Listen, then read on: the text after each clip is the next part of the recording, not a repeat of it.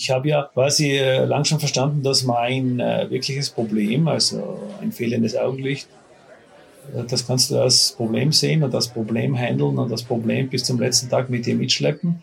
Oder du kannst aus dem ja genau den Schlüssel zum Erfolg machen. Also ich bin ein viel zu schlechter Bergsteiger, dass mich weltweit Firmen buchen, um ihnen äh, die Augen zu öffnen, äh, jetzt unter Anführungszeichen.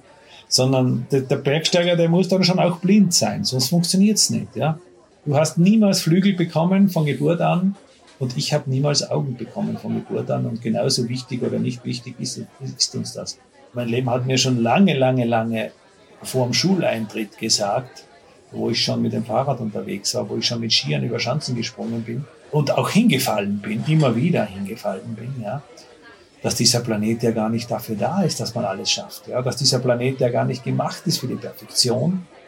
Herzlich willkommen. Mein Name ist Daniel Fürk und bevor wir gleich rüber an unseren Corona-bedingt heute virtuellen Bartresen gehen, möchte ich kurz unseren heutigen Gast vorstellen. Andi Holzer ist Bergsteiger, Autor und Vortragsredner. Er hat die jeweils höchsten Berge der sieben Kontinente bestiegen und noch viele, viele, viele weitere. Was für die meisten von uns kaum vorstellbar ist, wird noch unglaublicher, wenn man weiß, dass Andi Holzer von Geburt an blind ist. In seinen Vorträgen lässt er sein Publikum häufig sprachlos und sehr emotional zurück. Denn er öffnet den Sehenden die Augen für Dinge, die sie häufig gar nicht mehr richtig wahrnehmen. Ich freue mich auf ein Gespräch über Berge, unsere Sinne und die Frage, was in unserem Leben wirklich wichtig ist. Bevor wir aber gleich in das Gespräch starten, noch eine Bitte. Wenn dir Gin Talk gefällt, klicke bitte auf den Abonnieren-Button bei Spotify, Apple Podcasts oder wo auch immer du uns gerade zuhörst gerne auch bei Instagram. Das hilft uns wirklich sehr. Nun aber viel Spaß beim Zuhören und schön, dass ihr alle wieder mit dabei seid. Zwei Menschen, eiskalte Drinks und eine Menge Zeit für ein persönliches Bargespräch. Herzlich willkommen an unserem Bartresen. Herzlich willkommen zu einer neuen Folge Gin and Talk. Mach es dir gemütlich, lehn dich zurück und tauche ein in die verrucht düstere Atmosphäre unserer Studiobar.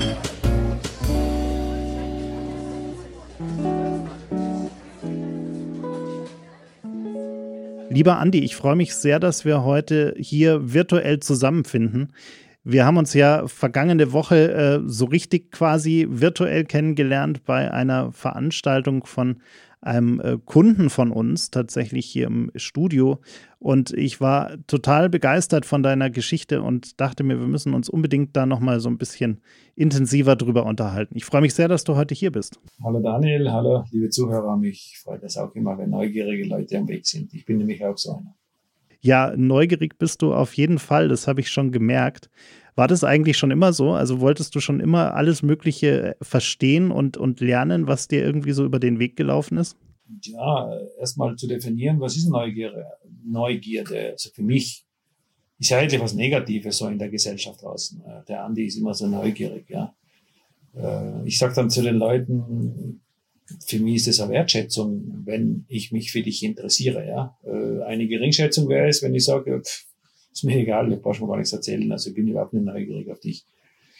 Es ist leider Gottes ein bisschen verkommen, ja, ähm, aus dem Urgedanken äh, des Menschlichen heraus. Eigentlich ist die Neugier genau das, was uns die einzige Chance, die uns überhaupt voranbringt. Und wenn du jetzt noch zusätzlich einen Sinneskanal weniger hast, so wie es bei mir der Fall ist. Ich bin ja nur mit vier hauchdünnen Drähten mit meinem Innersten oder mit meiner Realität, die ja nicht außen stattfindet, sondern innen im Kopf, in meiner Wahrnehmung, äh, nach außen in die, in die Welt verbunden. Und wenn du eben das Virtuelle auch nicht hast, äh, das Visuelle, das Virtuelle haben wir jetzt alle in Hülle und Fülle, aber das Visuelle auch nicht hast, ja, dann hast du eben nur noch über die Neugier die Chance, den Rest hier reinzuziehen, den du nicht sehen kannst. Und so muss ein blinder Mensch eben vielleicht eine Frage öfters stellen.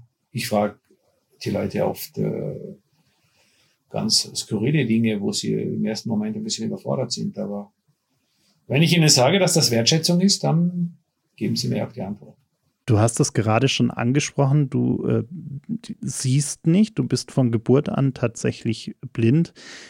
Hm, ich habe lange drüber nachgedacht, wie, ähm, wie das, also ich, es ist schwierig in Worte auszudrücken, ähm, aber du, kennst es ja quasi nicht anders. Also du hast ja nie äh, quasi gemerkt, wie es wäre zu sehen. Äh, und was mich irgendwie so interessiert ist, war das etwas, was dir wirklich aktiv gefehlt oder jemals gefehlt hat? Also wie, wie gehst du damit um? Ich äh, hoffe, dass ich die Frage jetzt nicht total doof stelle.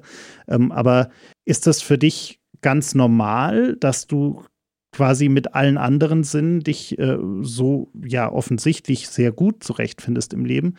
Oder ist das äh, was, was dir auch irgendwie äh, da fehlt? Also kannst du Menschen verstehen, die da irgendwie auch so eine gewisse Art von vielleicht, ja, Mitleid ist das falsche Wort, glaube ich, aber die, die da ja Mitleid mit dir empfinden äh, oder, oder ist es für dich wirklich was, was eigentlich das bist halt du quasi, so, so wie du bist.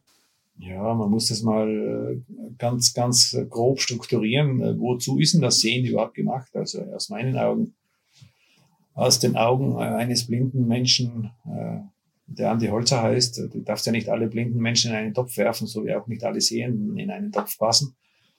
Aus meinen Augen äh, habe ich zwei grobe Funktionen äh, des Sehens für mich verstanden. Einmal ist äh, die Funktion äh, des Praktischen, also der quasi Navigation, der Einschätzung der, des technischen Sehens, ja. Und das zweite, weit viel wichtiger, ist äh, das Sehen äh, als Genuss, ja, also das Sehen als äh, Konsum, ja. Ähm, das zweite fehlt mir überhaupt nicht, also das kann man nämlich wunderbar hm, nicht Mann, sondern das kann unsere Gehirnstruktur wunderbar kompensieren, wenn man ihm die Chance gibt. Nur wenige Menschen haben die Chance bekommen. Aber das Technische, also das Pragmatische, das fehlt mir natürlich jeden Tag. Also wie oft wünsche ich mir, bah, jetzt muss ich schon wieder meine Frau oder meine Mutter irgendjemand fragen, äh, kannst du mich dort hinfahren oder mit dem Auto? Ich kann nicht in die Garage rauslaufen, Autoschlüssel nehmen. Das kann ich schon, ja. Kann den Autoschlüssel nehmen, in die Garage laufen, kann auch das Auto einsteigen, kann das Auto auch starten, kann den Gang einlegen, aber dann wird es langsam brenzlig, ja. Also das geht mir wahnsinnig ab. Und äh, auch ähm, wenn ich hier jetzt am Computer sitze und da wäre jetzt irgendeine eine, eine ein kleines Häkchen anzuklicken mit der Maus. Alles ist visuell aufgebaut. Äh, da geht's mir echt am, am, am, auf die Eier, das, das Blindsein.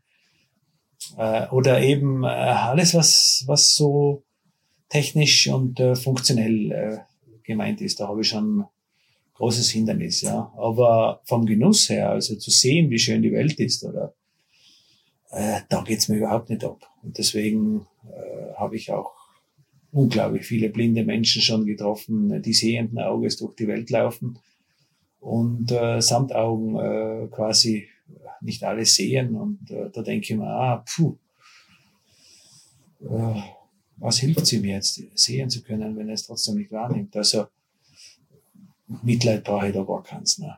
Wenn man äh, dich so ein bisschen äh, verfolgt, quasi auch über deine medialen Auftritte, die du hattest, oder jetzt auch ich, wie ich dich äh, kennenlernen durfte in den letzten Wochen, mh, hm, man, man merkt relativ schnell, dass du dir ja ganz viele äh, Techniken angeeignet hast, äh, die, die für uns äh, Sehenden äh, oft äh, fast schon übernatürlich wirken. Ähm, also ich, ich weiß, dass du zum Beispiel in einem äh, Fernsehinterview mal erzählt hast, dass auf die Frage, wie du dich am Berg zurechtfindest, dass du ähm, zum Beispiel Keys äh, aufwirfst und äh, akustisch wahrnehmen kannst, wie, wie, wie tief dieser Keys dann fällt und darüber so ein bisschen dich orientieren kannst. Äh, sind das Techniken, die dir quasi mal jemand beigebracht hat oder war das bei dir wirklich ganz intuitiv, dass du einfach dir überlegt hast, wie kann ich, wie kann ich mich besser zurechtfinden, die du dir quasi dann selbst beigebracht hast? Das war einfach die Notwendigkeit. Also Viele Menschen, nicht nur Blinde, haben in Zeiten wie diesen, wo alles so hoch entwickelt ist, ja die Notwendigkeit lange schon verloren. Also die Notwendigkeit, sich wirklich kreativ auf den Weg zu machen. Kreativität wird ja in dem Moment gebremst, wo es nicht mehr nötig ist, also wo alles vorgegeben ist, wo, ja, wo eigene Institutionen und eigene ja, wo die Gleise, wo dein Weg einfach von anderen gemacht wird. Da brauchst du dir ja keine Gedanken mehr machen und dann wird auch das, äh, der Muskel der Kreativität schwinden. Das ist so wie auch äh, der wahre Muskel, wenn du dich nicht bewegst, auch schwindet.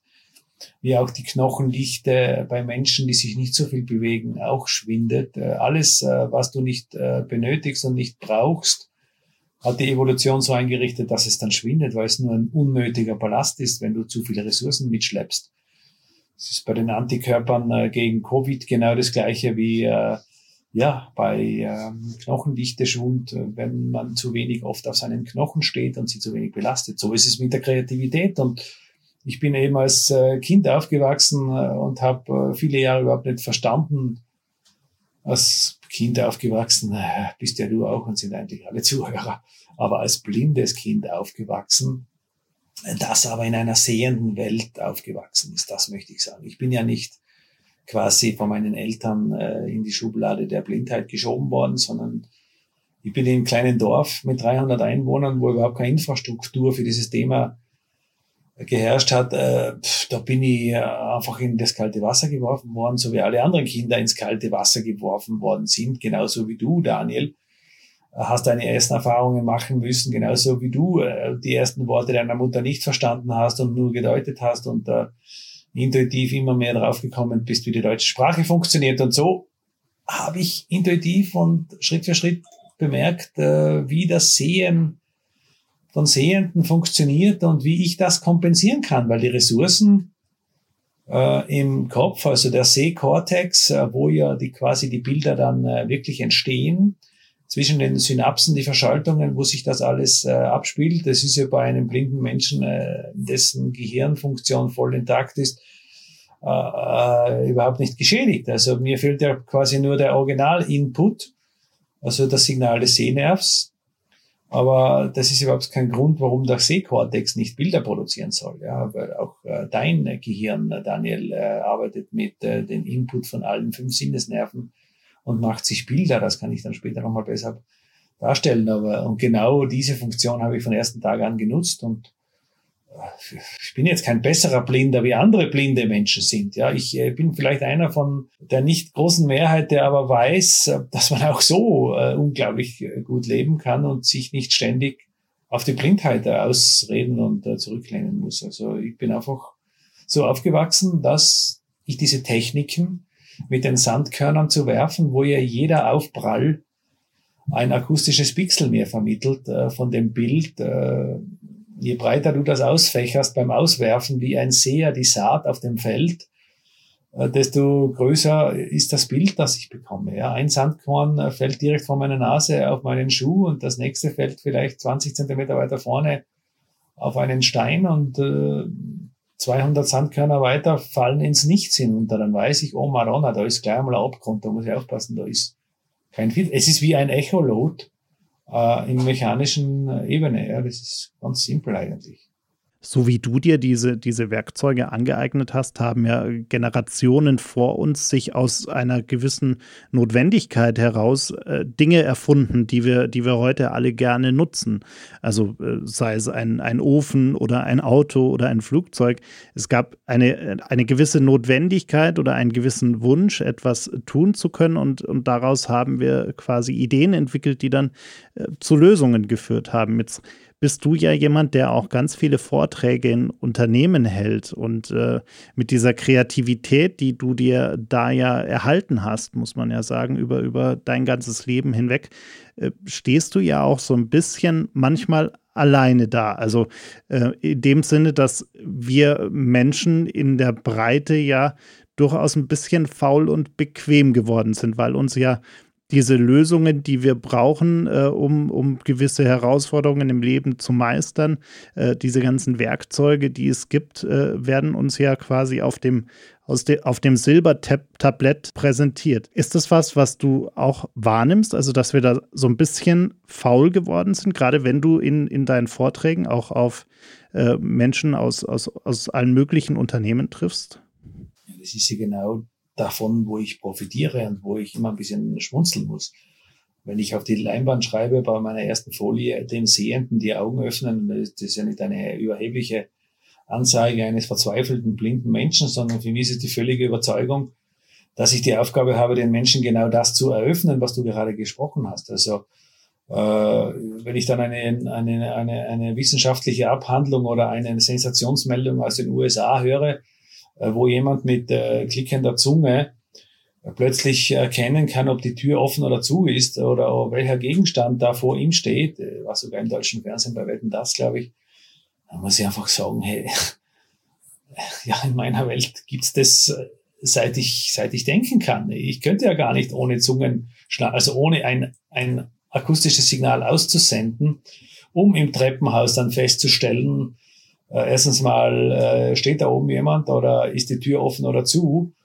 Äh, das ist für mich einfach sowas von, von völlig klar. Das wäre so ähnlich, wenn jetzt eine wissenschaftliche Abhandlung rauskommt äh, mit einem Wahnsinns äh, Headline, äh, dass man draufgekommen ist, dass man sich die Schuhe knüpfen kann. Ja, also so simpel ist mich. Ja, ich verstehe natürlich, dass sich äh, da Geschäftsmodelle entwickeln und dass sich da Leute ja ihr Business draus machen. Ich mache es ja genauso. Also ich habe ja quasi äh, lang schon verstanden, dass mein äh, wirkliches Problem, also ein fehlendes Augenlicht, das kannst du als Problem sehen und das Problem handeln und das Problem bis zum letzten Tag mit dir mitschleppen. Oder du kannst aus dem ja genau den Schlüssel zum Erfolg machen. Also ich bin ein viel zu schlechter Bergsteiger dass mich weltweit Firmen buchen, um ihnen äh, die Augen zu öffnen, äh, jetzt unter Anführungszeichen, sondern der, Bergsteiger, der muss dann schon auch blind sein, sonst funktioniert's nicht. Ja, also ich habe die Blindheit einfach missbraucht und habe die Situation ähm, der westlichen Hemisphäre äh, quasi benutzt, damit auch ich etwas voranbringe. Mein Credo ist, jeder soll das machen, was er am besten kann. Ich kann so ziemlich sicher in einem Vortragssaal, wo 500 oder 1000 Leute sitzen, äh, in einem normalen Unternehmen oder auch in Schulen oder äh, auch im, in Open Public, ist ja egal wo. Ich bin mir so ziemlich sicher, dass ich äh, in diesem Publikum der Einzige bin, der die Blindheit am besten kann. Ja, und deswegen mache ich sie auch. Also ist ja keine Schande. Ich habe es mir nicht aussuchen können, ja, was da äh, für, für Gendefekt äh, zwischen meinen Eltern passiert ist, dass ich keine Netzhaut habe und keine Stäbchen und keine Zäpfchen, äh, die die elektrischen Impulse dann ins Gehirn weiterleiten. Äh, das kann ich mir nicht aussuchen, aber ich kann mir aussuchen, was ich mit dieser vielleicht auch fehlenden Ressource mache. Du kannst nicht immer nur aus Erhöhungen, Überhöhungen und Vorteilen etwas Tolles generieren. Du kannst auch aus Lücken etwas machen, ja. Und äh, da liegt genau der Hase im Pfeffer. Und das sage ich den Leuten. Und äh, so ist es für mich nicht nur bewusst, sondern äh, ist es für mich das tägliche Brot, äh, was ich mit dem ich lebe. Ja. Wenn ich mal so eine ganz hypothetische Frage stellen darf und wenn du sie ganz doof findest, musst du sie auch nicht beantworten.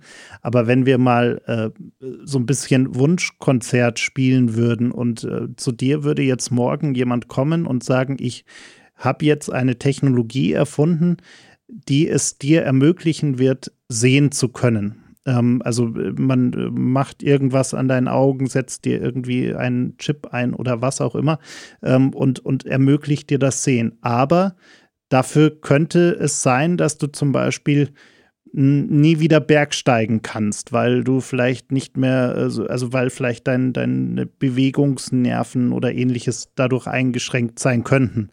Was, was würdest du diesem Menschen sagen? Würdest du sagen, ja, bitte, bitte mach es, äh, äh, lass mich sehen, äh, dafür äh, nehme ich die, die anderen Einschränkungen in Kauf? Oder würdest du sagen, nein, ich, ich bin äh, so, wie ich bin und glücklich äh, und, und möchte das auch nicht ändern? Ich würde mir doch niemals meine, meine Identität rauben lassen. Das, das ist ja ich kann ja, ich kann ja nichts anfangen dann mit sehen und nicht mehr bewegen. Also das ist ja so, wie wenn du, manche fragen mich, Herr Holzer, wenn Sie äh, dafür das Hören hergeben müssten, wenn Sie nichts mehr hören, aber dafür sehen können. Äh, was ist denn wichtiger, hören oder sehen? Das ist, sind keine doofen Fragen, sondern das sind einfach unüberlegte, unüberlegte oder un, ungereifte Überlegungen, äh, was die Menschen noch nie fertig denkt, dachten. So wie vieles nicht fertig gedacht ist, auch in der heutigen Zeit in dieser Krise und so weiter. Ja, das, das würde dem gleichen, wenn ich den Marathonläufer frage, du, jetzt müssen wir dir leider Gottes ein Bein amputieren. Äh, was kannst du aussuchen, das linke oder das rechte Bein? Was ist denn das Wichtigere? Also es ist ja alles ein Blödsinn. Ja. Ähm, und diese Frage, die du mir auch noch gestellt hast, erinnert mich an einen meiner ersten Auftritte, wo ich noch gar nicht gewusst habe, dass ich äh, in diese Richtung gehen kann. Ich bin ja vor 15 Jahren noch in der Massagekabine als Heilmasseur in der Physiotherapie im Krankenhaus Lienz bei meinen Patienten gestanden, wo ich 26 Jahre lang gearbeitet habe. Da hat mich mal jemand gebeten, in die, in die Schule zu gehen, dort in die, in die, in die örtliche. Äh, und da sind dann, ich weiß gar nicht, waren die zwölf Jahre alte Kinder oder 13. Ganze Stunde sind da Fragen gestellt worden, äh, banale Fragen. Und bis dann zum Schluss jemand äh, noch aufzeigt, der das ganze Jahr nicht aufzeigt, der, der hinten in der Eselsbank sitzt und hat gesagt, ja, Andi, du bist ein cooler Hax. Jetzt habe ich aber auch noch eine Frage. Da waren schon alle ganz, ganz, ganz perplex, dass der Typ da hinten was fragt, der sonst nie was fragt, ja. Den hat das nämlich berührt, ja. Und der hat gesagt, Andi, jetzt kommt morgen eine Fee, ja, das ist dieselbe Frage, die du, die du mir gerade stellst, äh, die sagt, Andi, du kannst jetzt äh, für eine Stunde sehen. Was würdest du sagen? Würdest du das zusagen? Würdest du das mitmachen? Würdest du das gerne haben, eine Stunde zu sehen, damit du mal weißt, wovon wir sprechen? Und was würdest du dir denn in dieser Stunde ganz schnell einmal anschauen? Weil dann wird's wieder finster. Was ist denn das Wichtigste? Ich meine, für mich ist es ein, die genialste Frage der ganzen Schulklasse gewesen. Dann habe ich mir echt müssen überlegen, und jetzt rational überlegt, dann wird das alles ein Blödsinn, ja, die Antwort. Ich habe einfach emotional geantwortet, ich habe überhaupt nicht überlegt. Ich habe einfach gesagt, hey, jetzt stelle ich dir eine Gegenfrage. Jetzt kommt eine Fee und die sagt zu dir, hey, Du bekommst jetzt Flügel auf deine Schultern und du kannst dir den Traum der Menschheit erfüllen. Du kannst eine Stunde lang fliegen wie ein Adler und nach einer Stunde wird das wieder wegkommen. Erstens, würdest du dich trauen, jetzt hier beim Fenster rauszufliegen? Wir waren da im dritten Stockwerk in dieser Schule. Und wo würdest du denn schnell mal hinfliegen? Was würdest du dir gerne erleben? Und wo würdest, was würdest du gerne sehen von oben, ist das erste Mal dann hat der Bursche gar nicht lange überlegt. Der hat überhaupt nicht überlegt. Der hat einfach gesagt, nein, das darf ich mir nicht an für die Stunde. Völlig sinnlos. Äh, es wäre natürlich schon schön, fliegen zu können, ja. Ähm, aber fliegen tun die Vögel, ja, nicht wir Menschen und äh, wir müssen halt herumlaufen. Aber deswegen ist das Leben trotzdem wahnsinnig lebenswert. So wichtig ist mir das gar nicht. Und dann habe ich gesagt, und genau so geht's mir mit dem Sehen. Du hast niemals Flügel bekommen von Geburt an, und ich habe niemals Augen bekommen von Geburt an und genauso wichtig oder nicht wichtig ist, ist uns das. Ja, und dann haben das 30 Schüler verstanden und alle haben geklatscht und das war die wichtigste Frage in der ganzen Stunde, ja. Du hast ja gerade vorhin schon gesagt, du äh, bist äh, kein besonders guter Bergsteiger oder ein nicht gut genug, äh, genuger Bergsteiger, um für Vorträge gebucht zu werden. Das würde ich jetzt mal in Frage stellen. Ähm, du äh, bist ein, ein äh, beeindruckender Bergsteiger, egal ob, ob deiner Blindheit oder, oder ohne. Ähm, ich äh, habe mir mal so ein bisschen angeschaut, äh, wo du überall unterwegs warst. Das sind äh, unzählige Gipfel gewesen, einige der ja, höchsten Gipfel inklusive dem, dem Everest, auf dem du warst. Ähm, einige wahnsinnig gefährliche äh, Wände, die du hinaufgestiegen bist. Wo, woher kommt eigentlich diese, diese Faszination für den Berg bei dir und wann, wann ist das entstanden? Ja, wenn ich sage, ich bin ein zu schlechter Bergsteiger, dann äh, möchte ich einfach diesen, diesen unglaublichen Druck, der auf diese, auf diese armen Bergsteiger, ich meine, ich rede jetzt nur von den Bergsteigern, gibt viele andere Gruppen auch, äh, die immer schneller, immer höher, immer geiler und immer steiler sein müssen. Meine, diese ganze ähm, Sportszene weltweit, die einfach, ob das die Freerider sind, ob das die Basejumper sind, ob das die weiß der Teufel, was alles ist. Es muss immer noch geiler, noch steiler, noch, noch wilder und, und dann, ja, dann ist, geht wieder einer drauf, dann gibt's einen neuen Namen. Äh, da, da, da steige ich einfach, da bin ich nie eingestiegen. Das funktioniert nicht, das kann ich nicht, äh, aus physischen Gründen und, äh, und äh, meine Blindheit hat mir auch gelehrt, dass das überhaupt keinen Sinn macht. Weil äh, was wäre denn der Erfolg, der auf sowas fußt, ja? Stell dir mal vor, du kommst in einen Vortragssaal, Leute zahlen Eintritt, ja, was ja bei meinen Vorträgen äh, ein Großteil gar nicht der Fall ist, weil ich ja bei Firmen-Events unterwegs bin, was ja für mich noch viel spannender ist. Die Leute zahlen Eintritt und kommen dann drauf, innerhalb von einer Stunde, pah, jetzt habe ich wieder einen kennengelernt, der besser ist als ich. Also wenn ich da vorne der große King bin, dann gebe ich ja niemandem was mit. Mir geht's doch immer um darum, um den Menschen etwas Wirkliches mitzugeben. Ich möchte mich ja nicht selbst dort präsentieren und denen allen zeigen, wie schnell und wie cool und wie geil ich bin. Äh, da hat überhaupt niemand was davon. Ja, und überhaupt in diesen, äh, ja, äh, in diesen Kreisen, wo ich mich jetzt mittlerweile schon bewegen darf, äh, von, von Events, äh, da habe ich ja Verantwortung. Also ich habe eine Verantwortung, ich, ich da geht es um viel Geld, ja.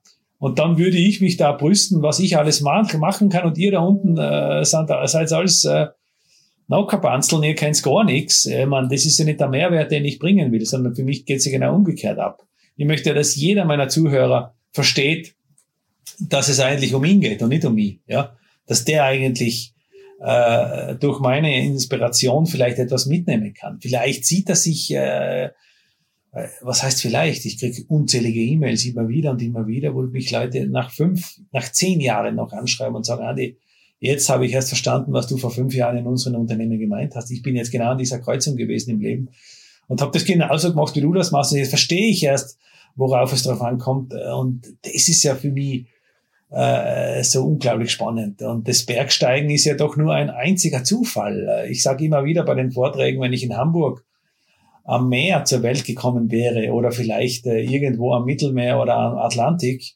dann hättet ihr dieselbe Geschichte von mir gehört. Nur auf der Leinwand äh, würden nicht meine Gipfel äh, von der ganzen Welt aufscheinen, sondern da würde mein Segelboot oder mein Kart aufscheinen, wo ich vielleicht den Atlantik überquert habe. Spielt überhaupt keine Rolle, was das ist, ja.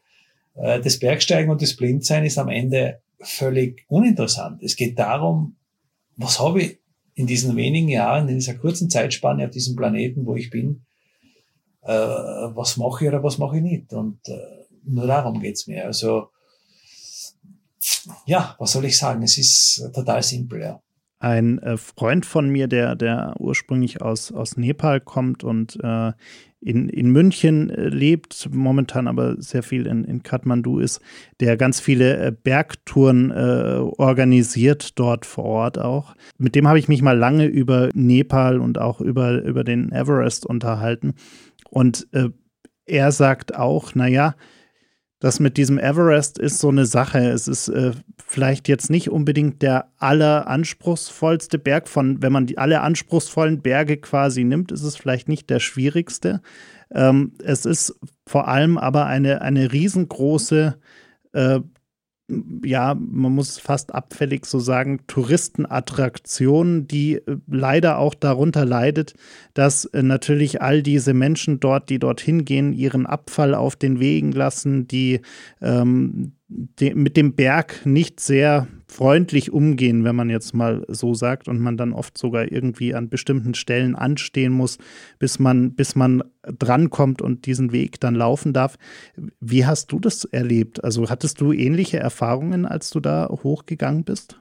Ja, da muss ich mal ganz schnell aufräumen. Da ist ziemlich viel Unsinn, äh, wird da verbreitet. Äh, wir reden da von den äh, 80er, 90er Jahren die du da ansprichst. Äh, aber einen Satz zum vorherigen Thema möchte ich noch sagen. Wie tun diese jungen Sportler, ja, die jetzt äh, äh, das noch nicht so sehen, ja, auch beim Klettern, auch äh, beim Höhenbergsteigen, auch äh, bei anderen Sportarten, wie tun die alle Leute, die einfach überhaupt keine Chance mehr sehen, äh, sich dort ein Business aufzubauen, nur wenn sie es nochmal Ärger treiben, ja. Und äh, man muss ein bisschen die, die Medien verfolgen, wie viele Menschen sterben dort, völlig sinnlos, äh, nur weil es und, und in Wahrheit interessiert es trotzdem niemand, auch wenn er es schafft, auch wenn er äh, da gibt's ja diese, diese, diese äh, am Limit äh, in, der, in Yosemite da auf diesen großen Big Walls, äh, wo die Huberburm, äh, ich habe die Huberburm um, ich schätze unglaublich, die deutschen zwei Brüderpaare, Bergsteiger sind ja jetzt auch so in meinem Alter schon, die sind jetzt auch schon wesentlich gemäßigter. Aber die haben da eine Wand äh, im, im, im Speed am Limit, da gibt's sogar einen Film und da sage ich mir, hey, das tut mir alles so leid. Ja, was, was, was ist das bitte, was ist die Botschaft dahinter? Was ist die Botschaft? Welcher Mensch auf diesem Planeten hat irgendwas davon? Und dann wird noch mehr, noch mehr und dann stürzen Ja, gerade letztes, nein, nicht letztes Jahr, ist schon wieder, die Zeit geht so schnell vorbei. Im April äh, vor, jetzt habe ich es nicht am Schirm, 2017, 18, äh, wo diese weltberühmten Kletterer da, der David Lama, ein Österreicher da in, in, in Nordamerika tödlich verunglückt ist, äh, völlig unnötig. Das kann natürlich überall passieren, es kann mir auch passieren, aber Leute gehen einfach immer noch ja, weil, weil man das einfach glaubt zu brauchen. Und das braucht man aber nicht, um, ein, um gut äh, solche Dinge äh, auch umsetzen zu können beruflich. Ja? Und das ist das, was ich äh, auch ganz laut sagen möchte. Je älter dass ich werde, desto mehr merke ich, äh, ja, wie entspannt kann man es machen, wenn man die Botschaft herausarbeitet, ja, die die Menschen ja verstehen sollen und nicht schneller, nochmal, nochmal gewaltiger, nochmal steiler, nochmal was weiß der Teufel was alles. Das ist einfach ein Trend der Zeit, äh, wo die Leute einfach reinfallen drauf, ja, was aber niemandem was bringt. Nicht nur beim Sport. Und das mit den hohen Bergen, äh, das mit dem Everest, ähm, da könnte ich jetzt eine zwei Stunden drüber referieren. Äh, ich weiß nur eines, hm, dass ich bis zum Jahr 2013 nicht viel anders drüber geredet habe wie gesagt, weil mich viele Leute gefragt haben bei Interviews, ob ich nicht auch dann zum Everest gehen möchte. Ich habe ja da vorher schon auf anderen 8000er meine, meine Versuche gemacht. Und da habe ich immer gesagt im Interview, na, na, zum Everest, da brauche ich nicht hingehen, das interessiert mich nicht, das ist viel zu viel los und das ist ja alles so überlaufen. Und das ist ja Müll und ich weiß nicht, was ich alles gesagt habe. Ja. Ähm, bis ich drauf gekommen bin, dass ich die Menschen, und so ein Mensch bin auch ich, grundsätzlich im äh, Gehirn immer einen Shortcut äh, machen. Das macht ja nicht der Mensch bewusst, sondern es läuft ja im Unterbewusstsein. Äh, wenn du nach etwas gefragt wirst, wo du dir keine Chance siehst, ja, dann sagst du ganz schnell, na, das brauche ich ja gar nicht. Also wenn ich dich jetzt frage, Daniel, was war denn mit einem Lamborghini oder was war denn mit dem Spider äh, R8 von Audi, äh, wäre das nicht ein tolles Auto für die? Äh, was, was du dann antwortest, ja, wäre vielleicht cool, aber eigentlich brauche ich das nicht. Oder wie wäre das mit der Finca in in Spanien oder wie wäre das mit der Segeljacht auf Mallorca? Das sagen die Leute natürlich alle, das braucht man nicht, weil es sinnlos ist. Ja. Aber wehe, wenn du dann in die Verlegenheit der Gelegenheit kommst. Wehe, wenn du plötzlich die Chance siehst. Wehe, wenn dir jetzt ganz pragmatisch das verstehst, was ich meine. Wenn dir jemand 500.000 Euro auf den Tisch legt und sagt, Daniel, das Geld kannst haben, muss es aber zweckgebunden in einen Sportwagen investieren Spätestens dann ist der Daniel zumindest einmal heimlich im Internet und googelt einmal nach bei Maserati, bei Lamborghini, bei Ferrari. Hey, was gibt's denn da für Modelle? Wo könnte, was würde denn am ehesten noch zu mir passen? Wo sehe ich mich denn in wel? Also dann geht's plötzlich ab im Gehirn, dann gibt's keinen Shortcut mehr. Dann werden die Gehirnbindungen plötzlich bemüht, um sich dieses, ja, dieses Konstrukt aufzubauen und diese Vision dann plötzlich äh, in Gang zu setzen. Und so ist es auch beim Everest. Ganz viele Leute haben überhaupt, auch ich selbst, ja, habe überhaupt keine Chance, weder körperlich, noch zeitlich, noch äh, monetär, äh, dort in die Nähe zu kommen. Da sagt man natürlich, na, das ist alles ein Plätzchen, da gehen wir nicht hin, das brauchen wir nicht. Es gibt so viele schöne andere Berge. Habe ich Jahre, Jahre, Jahre lang gesagt, bis ich 2013 in die Gelegenheit gekommen bin, ja. Äh, nicht nur monetär, sondern auch vom Team her. Ich meine, du kannst mit einem Rucksack voll Geld in Nepal stehen, du hast keine Chance am Everest. Es geht einfach nicht wenn du nicht, äh, speziell als blinder Mensch, es gibt ja bis zum heutigen Tag erst zwei blinde Menschen, die den Gipfel von Everest geschafft haben. Ja. Äh, da geht es ja um ganz andere Dinge. Und wenn ich der, der Wolfgang Klocker und der Clemens Bichler, äh, zwei Leute hier, zwei Freunde aus meinem Dorf, gesagt hätten, äh, Andi, es wäre uns äh, nicht nur ein Anliegen, sondern es ist ein Projekt, es ist ein irrsinnig emotionales Projekt, weil wir gemeinsam dieses Werk äh, vollziehen. Ja, und dreimal sind wir nach Nepal geflogen, weil es bei den ersten zweimal nicht geklappt hat, wegen Naturkatastrophen. Also da ist so viel drin gewesen. Und jetzt bin ich auf diesem Berg gewesen und jetzt weiß ich natürlich die andere Seite des Berges. Äh, die siehst du ja immer erst, wenn du den Berg bestiegen hast. Äh, sonst kannst du da ja gar nicht mitreden. Ja, sonst weißt du ja nicht, wie sich das anfühlt, wenn du an der anderen Seite des Berges äh, runtersteigst in den weiten, großen Schritten ja, in das offene Tal, wo die Sonne immer mehr scheint, wo es immer wärmer wird, wo du einfach den Berg dann hinter dir hast. Das ist ja ein Feeling, was ein anderer gar nicht beschreiben kann, der nicht hochgestiegen ist. Und jetzt weiß ich aus der Sicht der anderen Seite des Berges, ich spreche jetzt nicht nur vom Everest, sondern ich spreche allgemein von den Menschen, wenn sie ein Projekt nie angegangen sind und trotzdem äh, beurteilen Oder die anderen, die es eben geschafft haben und vielleicht auf die Schnauze gefallen sind, was ja tausendmal wertvoller ist. Äh, jetzt siehst du erst auf der anderen Seite des Berges, äh, wie die Dinge wirklich stehen. Und äh, wenn jetzt jemand sagt, da sind so viele Leute, da ist so viel Müll, da ist so viel Tourismus, da gibt's dieses Foto, ja, da muss ich echt traurig äh, sagen, äh, wie sowas entsteht. Ja, es gibt äh, ganz wenige Menschen, die dieses äh, Image äh, produziert haben. Leider Gottes sind das genau Menschen, die äh, mindestens einmal wenn nicht zweimal am Everest gestanden haben, den Everest äh, für ihr ganzes Lebensbusiness äh, ausgelutscht haben und ihn jetzt nicht mehr brauchen und jetzt sagen, äh, bitte geht's nicht dorthin, das ist alles ein Wahnsinn. Für mich ist es einfach ewig schade, ja, oder unfair einfach, ja. Zuerst war der Everest gut genug, als sie ihres gemacht hatten, ja, in einer anderen Zeit. Und äh, jetzt wollen sie diese Leistung einfrieren für alle Zeiten, damit ja nicht noch jemand kommt und das nochmal anders macht. Aber dass eben die Entwicklung weitergeht und dass niemand die Berechtigung hat, äh, zu einem einzigen Menschen zu sagen, hey, du darfst und du darfst nicht. Äh, wenn, ich, wenn nämlich ein Bergsteiger, das ist so wie ein Seefahrer, wie ein Segler oder wie einer in anderen äh, Sportarten, wenn du am höchsten, ja, deiner Branche, also beim Bergsteigen ist es halt einmal der höchste Berg, ja. Wenn du da nicht spürst, wenn dein eigenes Steigeisen auf 8848 Metern nach wochenlangen Plagen und Mühen, ja, nach jahrelangen Planen in das Eis des Mount Everest schürft, ja, wenn du da nicht spürst, wenn du da nicht emotional erregt bist, egal, ob da 10 oder 20 Leute irgendwo stehen, ja, wenn du da nichts spürst, dann glaube ich, spürst du auch auf den anderen Bergen dieser Welt nichts. Also mir der Everest unglaublich viel jetzt nach dieser Erkenntnis äh, gebracht für meine, für meine Übersicht, fürs ganze Leben. Ja. Unglaublich spannend, ich möchte es nie mehr missen. Und äh, diese Kolonnen von Menschen waren surreal. Die waren nicht die Realität bei meinem Everest-Gang. Ich habe die Nordseite gewählt. Wir hatten am ganzen Gipfeltag äh, auf der Strecke selbst, ich glaube, fünf Leute getroffen. Äh, das war sogar angenehm, weil man irgendwann einmal mit irgendjemand sprechen wollte und das ist eh nicht gegangen, weil die alle fertig waren. Da redet man ja nicht mehr viel. Aber ich bin ja immer so neugierig, auch am Everest auf 8700 Meter habe ich einen Chinesen angesprochen und wollte einfach wissen, wie es ihm geht. Da ist überhaupt nichts mehr gekommen. Also der hat mich überhaupt nicht gestört von wegen. Äh, und am Gipfel haben wir dann vielleicht insgesamt 25, 30 Leute, inklusive aller, die auch äh, von der anderen Seite dort äh, gekommen sind, von Nepal äh, gehabt. Also für mich war das überhaupt nicht so, wie es dargestellt wird. Es war eine relativ einsame Geschichte, die da am Everest passiert ist. Und jetzt noch zum Müll. Ähm, die Leute, die das eben äh, sagen oder dieses so rausposaunt haben, dass das mit dem Müll, das sind ja genau, nicht, nicht alle, aber das sind zum Teil die Leute, die genau den Müll hochgetragen haben.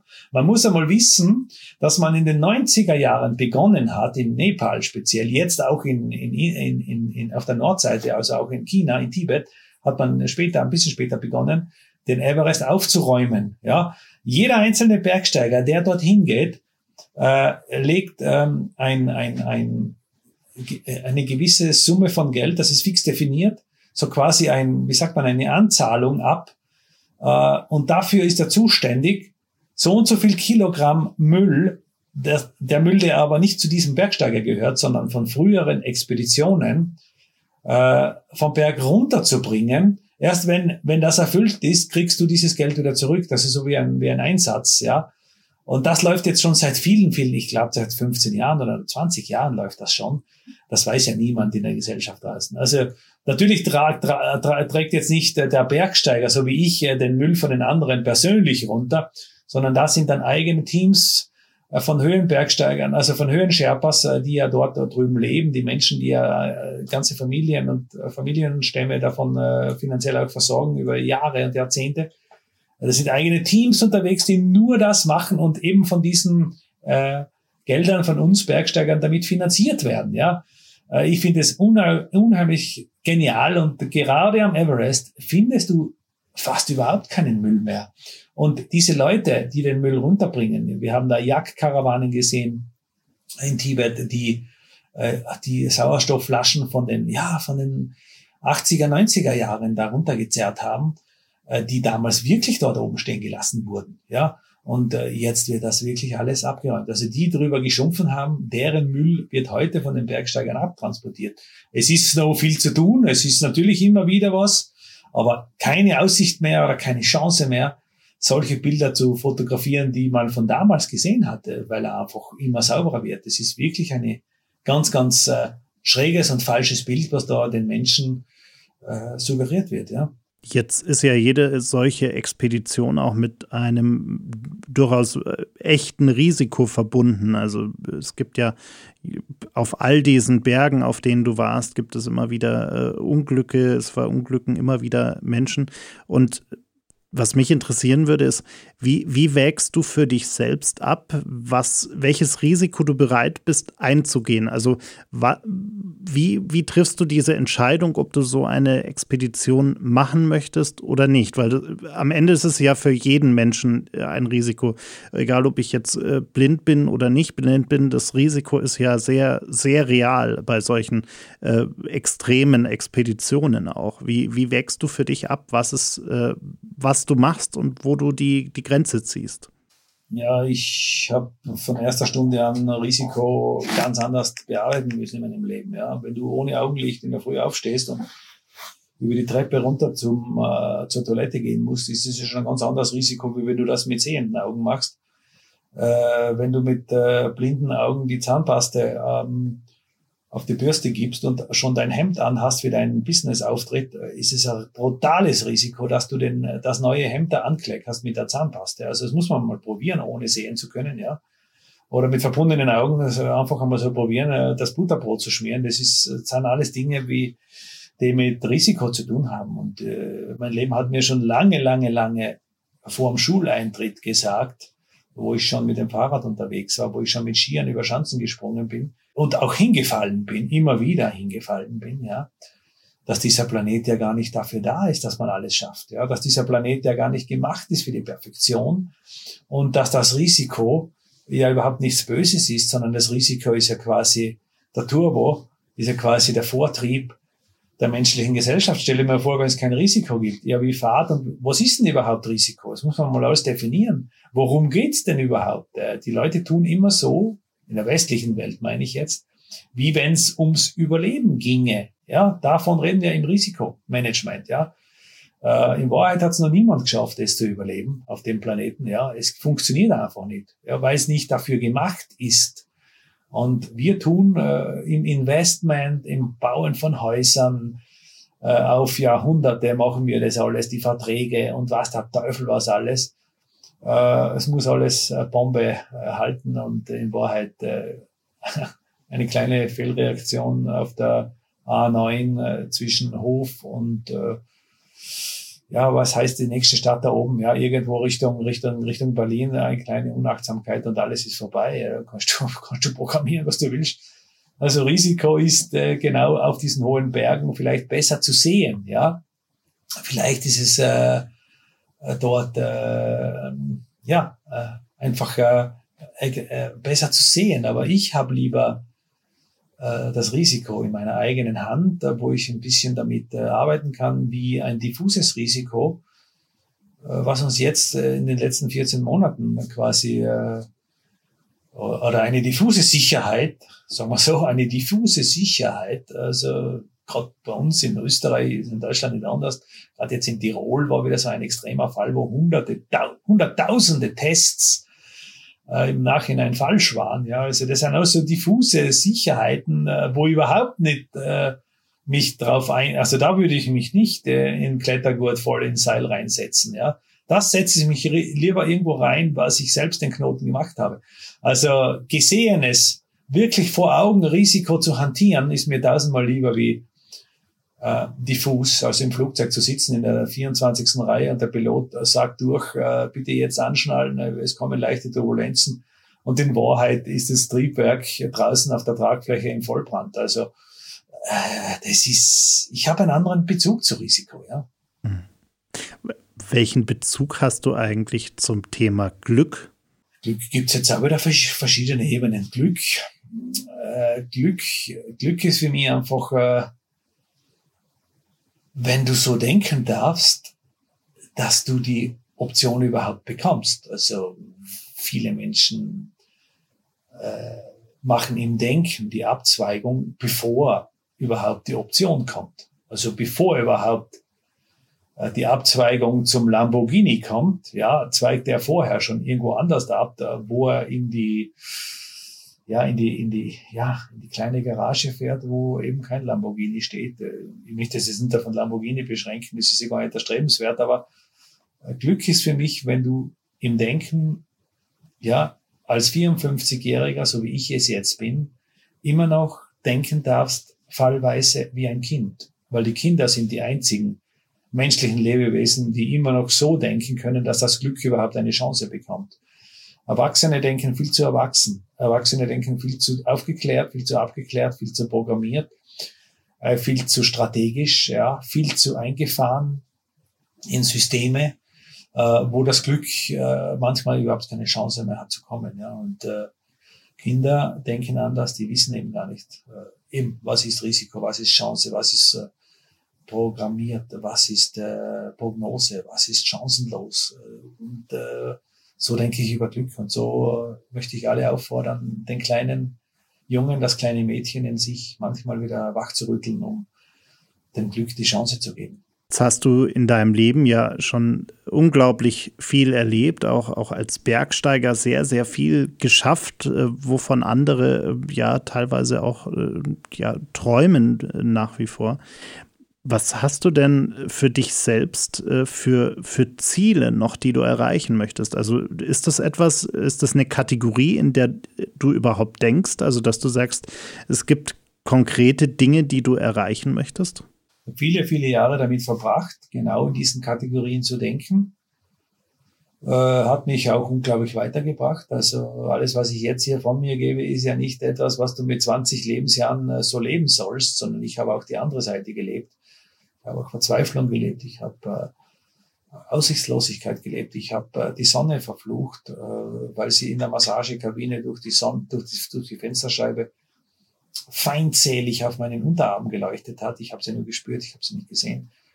Und da haben wir gedacht, die sinnlose Sonne, hey, die macht mir überhaupt, die macht mich gerade nur aufmerksam, dass da draußen ganz was Gewaltiges ist und ich kann das nie leben im Leben, weil ich bin ja hier in der Kabine bis zur Pensionierung und äh, wenn ich dann alt bin, kann ich auch nicht mehr die Sonne genießen, weil ich mich nicht mehr und so weiter, ja. Also ich möchte auch sagen, man braucht diese Täler, man braucht die ganz dunklen Zeiten und auch diese strukturierte Ebene des Denkens, das nächste Ziel und das nächste höhere und dann wieder ein höheres, das braucht man schon auch manchmal, ja, um nicht äh, im flachen, im Flachland zu, zu versumpfen, ja. Äh, aber irgendwann einmal muss man auch drauf kommen, ähm, ja, so wie es bei mir jetzt ist, dass, dass das höchste Ziel, äh, viele fragen mir, den, der äh, Challenge, der nächste, das nächste Ziel und die nächste Herausforderung.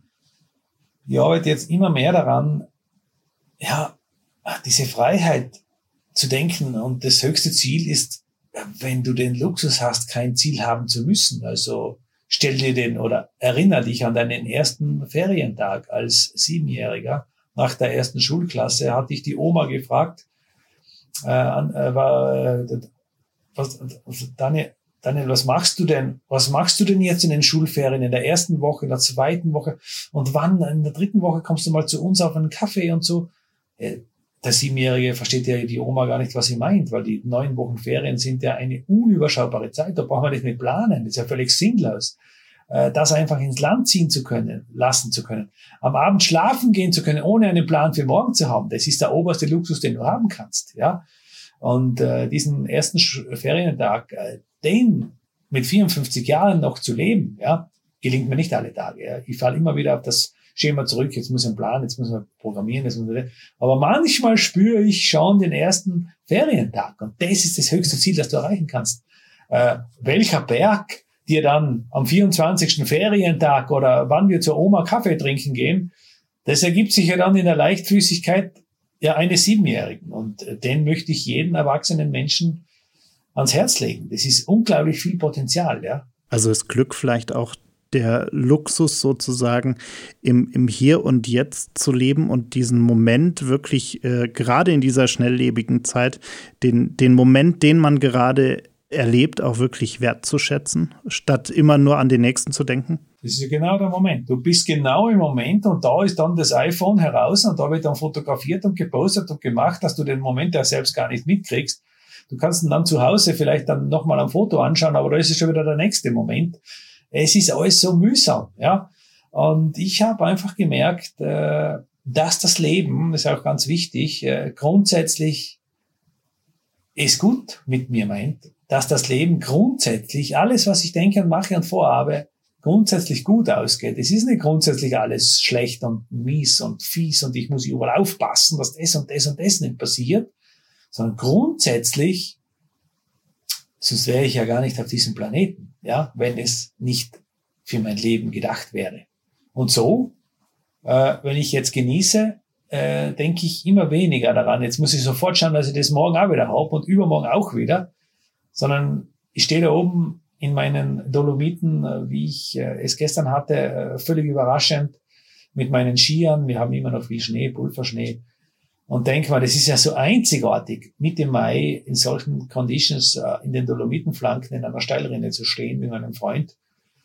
Da habe ich noch nicht gesagt, du, jetzt müssen wir sofort morgen den Plan machen, wann wir das morgen wieder erleben, sondern jetzt fahren wir einfach einmal heim und lassen es einfach kommen. Und das Kommen lassen beherbergt noch wesentlich viel mehr Chancen, wie du dir jemals selbst ausrechnen kannst. Also einfach das Kommen lassen und das Freizügige, äh, äh, der Chance eine Chance geben. Ich bin auch Schüler noch in diesem Denken. Ich rede jetzt von etwas, was ich selbst nicht beherrsche, aber in diese Richtung möchte ich äh, in die Perfektion kommen.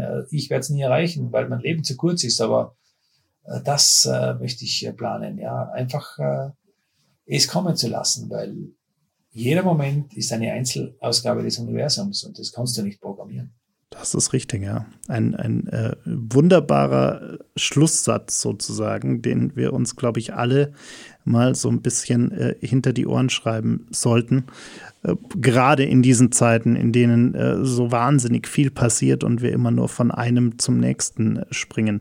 Andi, ich danke dir sehr für diese ganzen vielen sehr, sehr inspirierenden Einblicke und ich glaube, wir können äh, gerade wir Sehenden können eine ganze, ganze Menge von dir lernen. Ja, ich bedanke mich fürs Vertrauen, ich bedanke mich fürs Zuhören, für die Geduld und für manches, was vielleicht auch von mir nicht ganz äh, klar rübergekommen ist. Äh, man kann mich fragen, ich bin anfassbar, ich bin offen, ich spüre den Auftrag, äh, den Menschen äh, ein bisschen Licht zu geben auf anderer Ebene. Klingt vielleicht jetzt überheblich, aber ich spüre es immer mehr. Und meine Blindheit hat schon so seinen Sinn, genauso wie deine Sehkraft einen Sinn hat. Und macht's was draus, geht's raus und äh, lasst den Kleinen oder die Kleine in euch nicht sterben, sondern das ist der Vortrieb, das ist der Sinn des Lebens. Äh, alles nur halb so wichtig zu nehmen, wie es wirklich sein könnte. Danke dir. Das war's leider schon. Die letzte Runde ist ausgetrunken, das Gespräch zu Ende. Vielen Dank fürs Zuhören. Bitte nimm Rücksicht auf die Nachbarn und sei leise, wenn du die Bar verlässt. Aber vergiss auf keinen Fall, den Abonnieren-Button zu klicken.